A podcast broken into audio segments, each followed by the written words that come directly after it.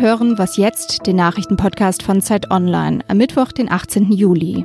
Heute geht es um politische Einflussnahme bei Abschiebungen und um Landwirte, die unter dem Klimawandel leiden. Zuerst die Nachrichten.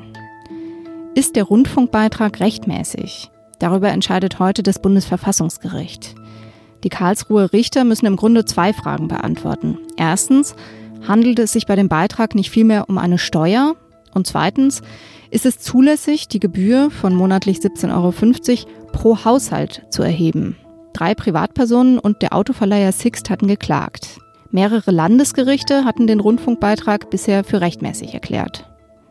Nach dem Höhlendrama in Thailand wollen sich die zwölf geretteten Jugendlichen und ihr Betreuer erstmals der Öffentlichkeit präsentieren. Die thailändischen Behörden haben für heute eine Pressekonferenz angekündigt.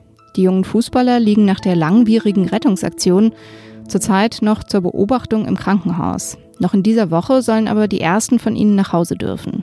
Die Jungen hatten Ende Juni während der Regenzeit einen Ausflug in eine Höhle unternommen. Dort wurden sie von Wassermassen überrascht. Erst nach 17 Tagen waren alle wieder frei. Redaktionsschluss für diesen Podcast ist 5 Uhr.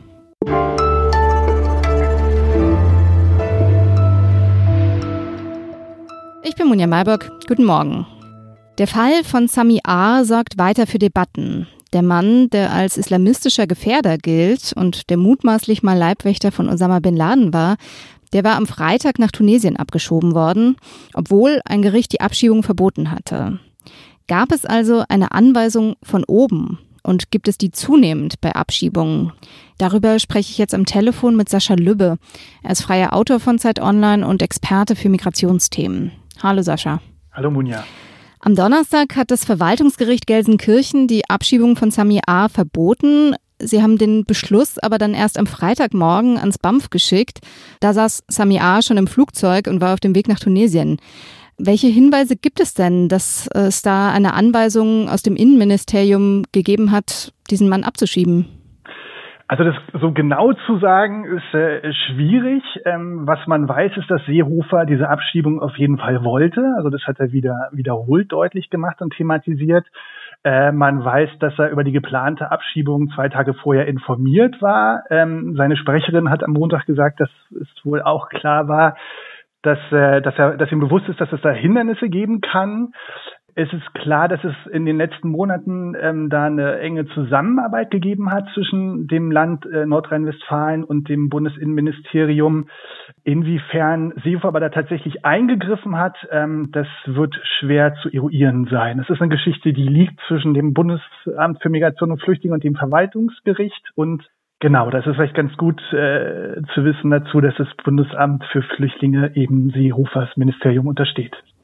Du hast es ja gerade schon gesagt, Abschiebungen sind Ländersache eigentlich. Kommt es denn öfter vor, dass die Landesregierungen Beschlüsse der Gerichte ja irgendwie umgehen oder ignorieren? Äh, nein, also das war das war eine absolute Ausnahme. Ähm, deswegen ist die Aufregung da auch gerade so groß. Also es gab davor vereinzelt Fälle, bei denen Menschen abgeschoben wurden, die noch im Verfahren waren ähm, was eigentlich auch nicht zu, zulässig ist, weil in dem Punkt, wo ein Asylbewerber noch im Verfahren ist, darf er eigentlich nicht geschoben werden. Und ähm, was in dem Zusammenhang noch ganz interessant ist, ist, es gab letztes Jahr einen Fall, da war ein Afghane in seine Heimat abgeschoben worden, der ebenfalls noch ja, im Verfahren steckte, der ist dann aber später von den Behörden zurückgeholt worden.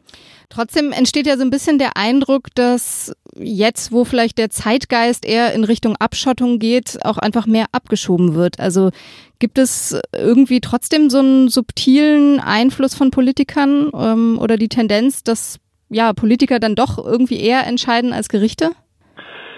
Also ich würde nicht so weit gehen zu sagen, dass Politiker eher entscheiden als Gerichte, aber es gibt diese, diese Tendenz auf jeden Fall und es gibt die auch immer mal wieder. Also ähm, es gab 2016 auch, auch so eine Geschichte, da kochte das auch ein bisschen hoch. Da wurden die Schutzquoten für afghanische Asylbewerber in, in Deutschland gesenkt, was eben nichts damit zu tun hatte, dass sich die Sicherheitslage im Land irgendwie verändert oder verbessert hätte, sondern äh, wie dann Dokumente darlegten, lag das tatsächlich daran, dass da Druck ausgeübt wurde vom Bundesinnenministerium auf die, auf die Behördenmitarbeiter. Letztlich ist es so, dass diese, diese Frage, ob jemand abgeschoben wird oder nicht, normalerweise sehr dezent im Hintergrund abläuft. Das sind die Ausländerbehörden ähm, der einzelnen Länder, die dazu, die dafür zuständig sind und ja, sagen wir mal so, die haben einen ziemlichen Ermessungsspielraum, wer abgeschoben wird und wer nicht. Und deswegen ist es eine Geschichte, die sonst eher im Stillen abläuft.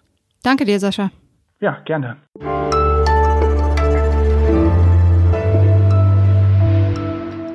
Und sonst so? Heute vor 100 Jahren wurde Nelson Mandela geboren. Der runde Geburtstag wird auf der ganzen Welt gefeiert. Mandela wird verehrt als aufrechter Widerstandskämpfer, als schwarzer Hoffnungsträger, als Überwinder des rassistischen Apartheid-Regimes. Aber diejenigen, die ihn am lautesten feiern sollten, die Schwarzen in Südafrika, die sind erstaunlich ruhig. Denn 24 Jahre nach dem Ende der Apartheid hat sich nicht wirklich viel verändert. Das Land gehört nach wie vor weißen Farmern. Die Mehrheit der schwarzen Bevölkerung lebt in Armut. Eine südafrikanische Journalistin hat mir neulich erzählt, der Nelson Mandela-Hype im Westen gehe ihr wahnsinnig auf die Nerven. Sie glaubt nämlich, wie so viele, dass Mandela seine Landsleute erst befreit und dann verraten hat. Sein moderater Versöhnungskurs habe nämlich grundlegende Umwälzungen verhindert. Wenn ein schwarzer Politiker bei Weißen beliebter sei als bei den eigenen Leuten, sagte sie, dann sei was faul.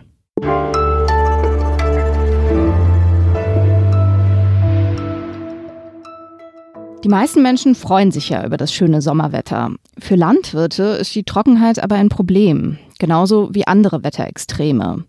Durch Dürre, Überschwemmungen und Hagel entstehen deutschen Landwirten riesige Schäden. Über zwei Milliarden Euro Verlust werden es in diesem Jahr sein. Darüber spreche ich jetzt mit Gunther Willinger. Er ist Wissenschaftsjournalist, Diplombiologe und freier Autor von Zeit Online. Hallo Gunther. Hallo.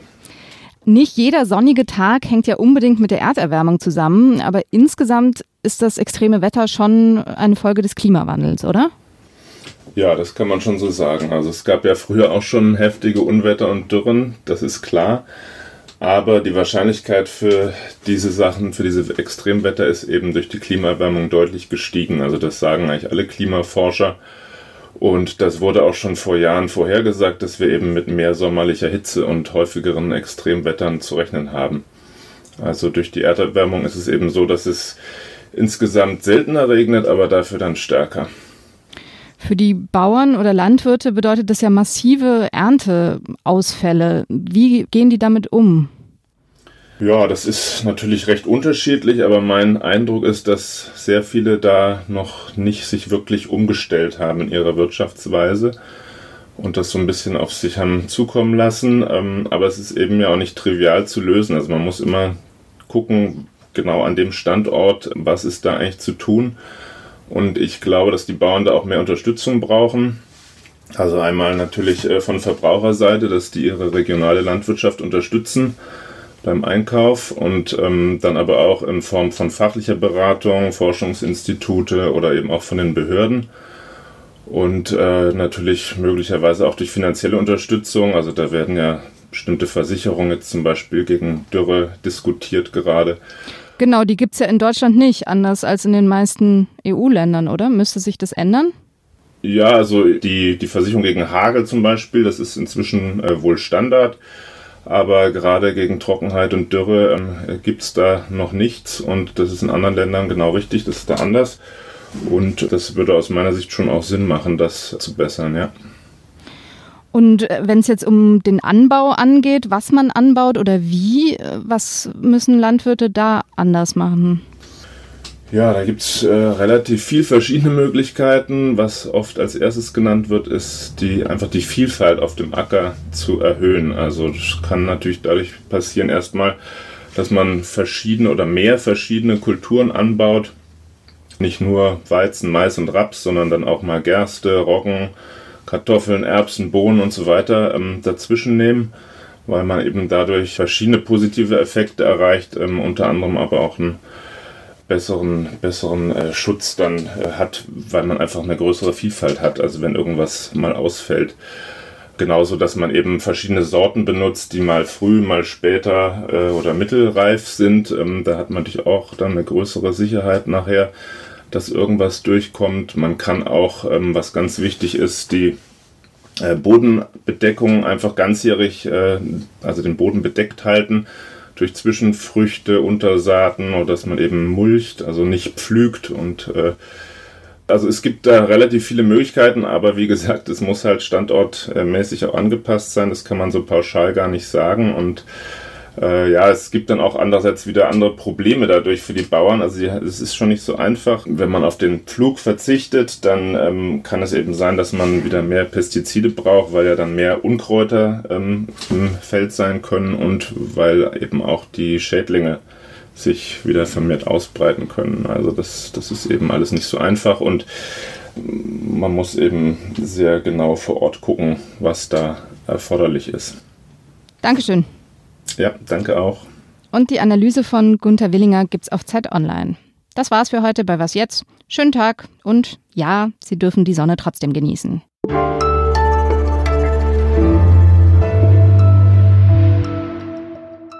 Also ist schlechte Stimmung bei den Bauern gerade?